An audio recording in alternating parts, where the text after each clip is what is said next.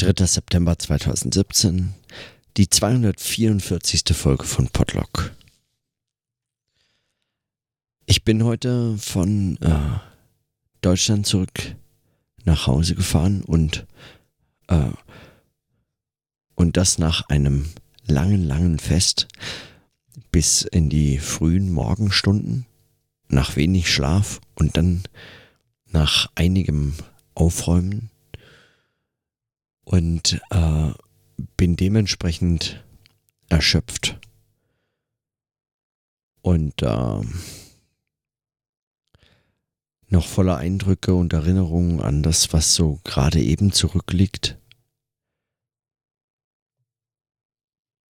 Noch praktisch gar nicht in der Lage zu überblicken, was das jetzt eigentlich noch gar nicht so richtig realisiert, dass es vorbei ist. Also diese Überlegung zum Begriff der Verausgabung oder Verschwendung drängt sich nochmal auf, gerade vor dem, wenn man dem, wenn man dieses Fest nun so plötzlich zurückliegend sieht und dann erst realisiert, was für ein Riesenaufwand betrieben wird. Wenn man ein solches Fest feiert an einem Tag, ist das dann alles vorbei. An einem einzigen Tag und dann liegt er plötzlich hinter einem und so viele Menschen kamen zusammen und haben sich gefreut und zusammen gefeiert und sind von weit an gereist, um dann miteinander Zeit zu verbringen und eben das äh, Brautpaar dann so hochleben zu lassen und so weiter. Und so viele Dinge sind äh, passiert, so viele Geschenke wurden überreicht und so viele tolle Ideen wurden geäußert und äh, mitgebracht und aufgeführt und so weiter und so fort. So viel Musik gespielt und äh, und das anders als eine riesengroße Verschwendung zu sehen, ist fast schon schwer oder zumindest drängt sich der Gedanke auf.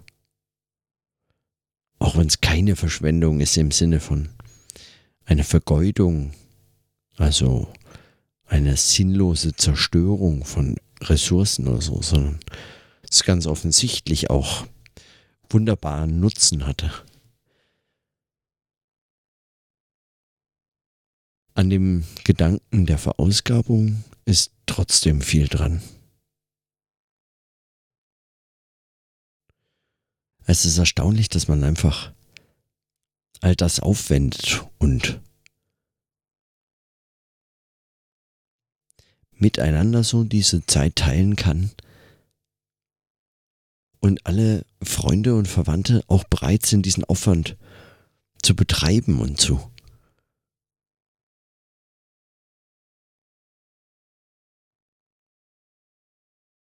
Und dann ist ein Abend, ein Tag, ein Nachmittag und eine Nacht oder so.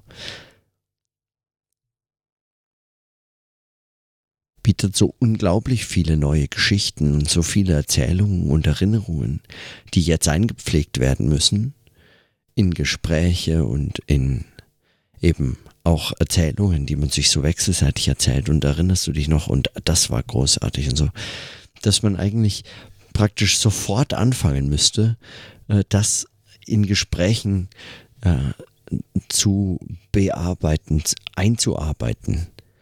Einfach damit, damit das in irgendeiner Form äh, möglicherweise jetzt überführt wird in das, was auch sozial die Funktion von solchen Festen ist, nämlich dass es zum Beispiel festigt, was man so gemeinsam erlebt hat und was man auch in Zukunft gemeinsam erleben kann. Und in vielerlei Hinsicht ist das nicht einfach nur symbolisch ein Fest zu, äh, das auch sowas wie einen Startpunkt für eine neue Familie oder so etwas äh, meinen kann, was ja äh, in solchen Zusammenhängen dann geäußert wird oder äh, sich erzählt wird oder als Grund angegeben wird, sei es jetzt beispielsweise vom äh, Trauredner oder von was auch immer, von, von Menschen, die zusammenkommen oder wenn man gefragt würde, warum, warum man das feiert, dann werden solche Dinge möglicherweise auch äh, erzählt.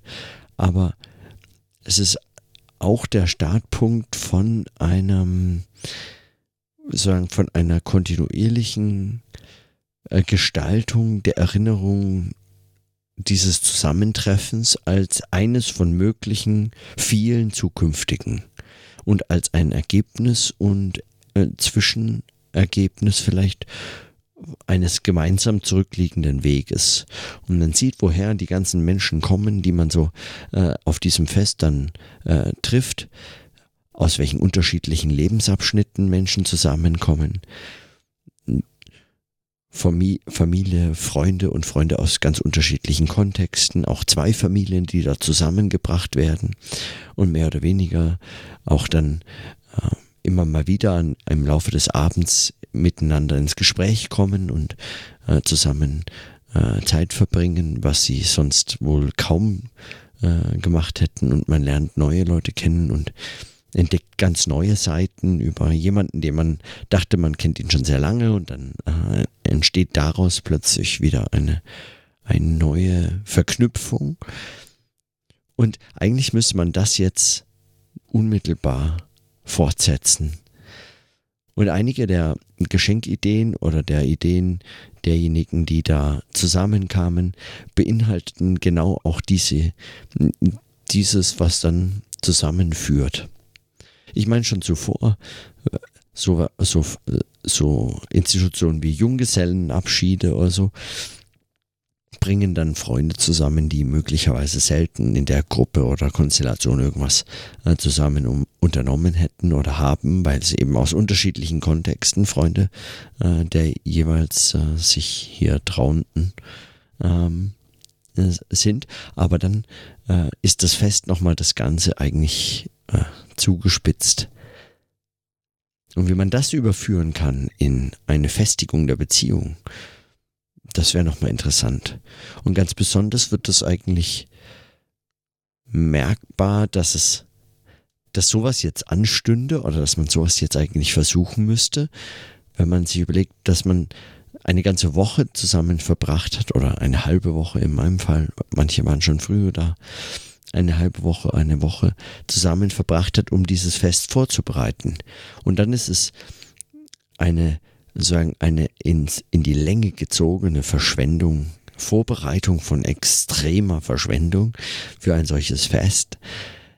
Aber das bringt einen dann auch zusammen. Man lebt dann eben, wir haben in dem Haus der, äh, der Eltern der Braut gewohnt, die ganze Woche, zusammen abends gegessen, manche haben das vorbereitet, manche das.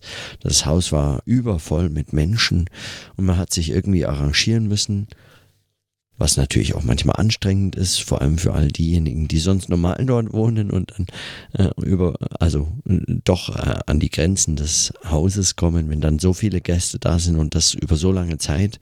Aber auf der anderen Seite ist es natürlich auch toll, dass sie kommen und helfen und so.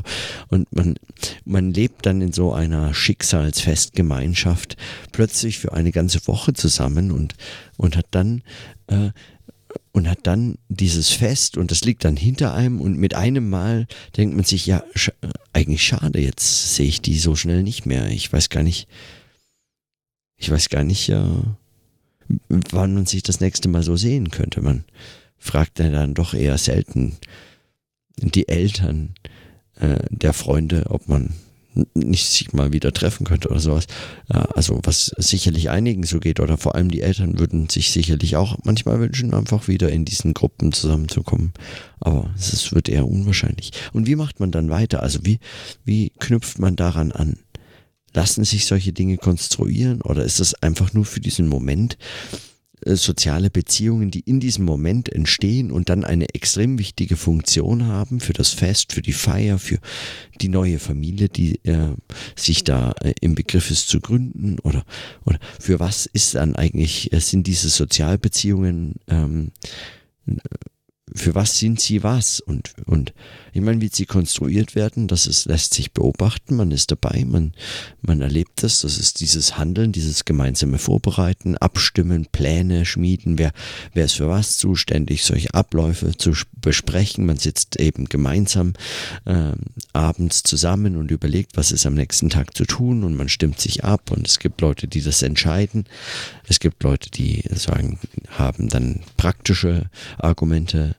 Ähm, also Gastgeber beispielsweise haben einiges mitzureden, was so an Abläufen äh, das Leben dann äh, zum Beispiel jetzt auf dem Hof bedeutet, äh, wenn man da in dieser Woche zusammen ist.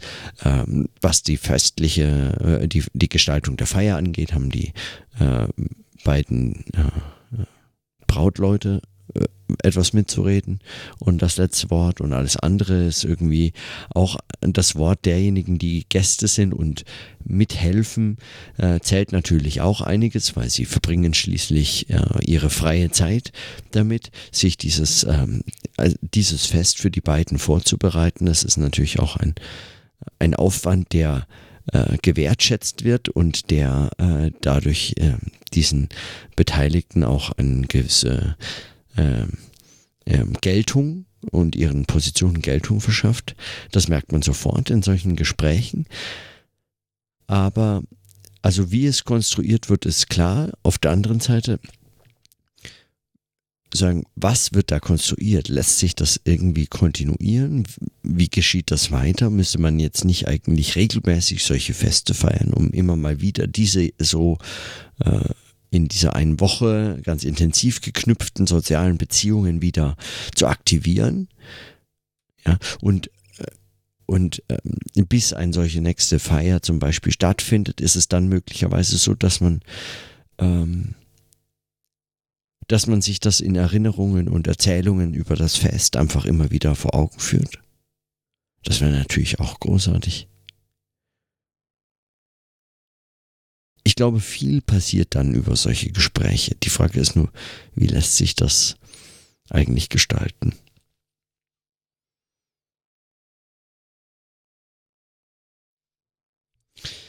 Ich bin da noch unschlüssig, aber ich wäre interessiert dran zu erfahren, wie das funktioniert.